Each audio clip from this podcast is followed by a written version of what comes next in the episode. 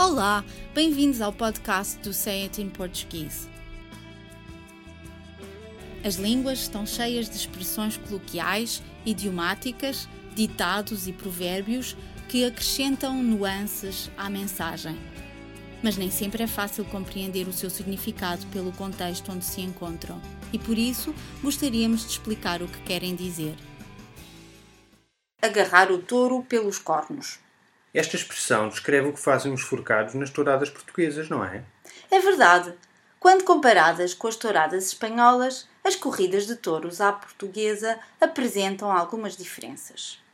A diferença mais óbvia é não existir um matador ou um homem que, sozinho na arena, mata o touro com uma espada. Essa parte da tourada, conhecida como touros de morte, foi proibida em Portugal em 1928.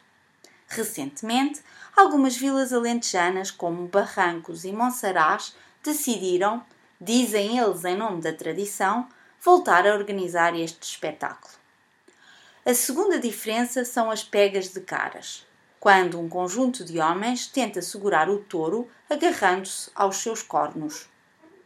Mas isso é muito perigoso, pois o homem que vai à frente pode facilmente morrer se levar uma cornada na barriga. É verdade, este espetáculo é uma verdadeira barbaridade. Felizmente que há cada vez menos espectadores e espero que em breve deixem de existir. Então a expressão agarrar o touro pelos cornos quer dizer enfrentar algo perigoso. Não necessariamente.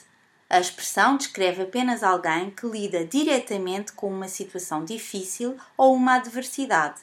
Está implicitamente a elogiar a coragem que por vezes é necessária para enfrentar um problema ou uma dificuldade, mas não o perigo a que a pessoa se possa estar a expor, como no caso dos forcados.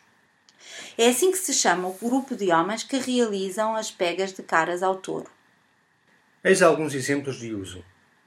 É hora de agarrar o touro pelos cornos e resolver o problema de uma vez por todas.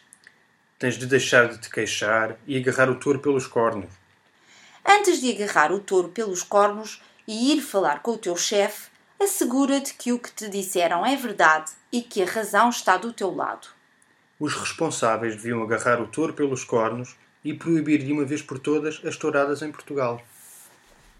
Por hoje é tudo, mas para a semana estaremos cá outra vez para mais um podcast dedicado às expressões usadas no português europeu.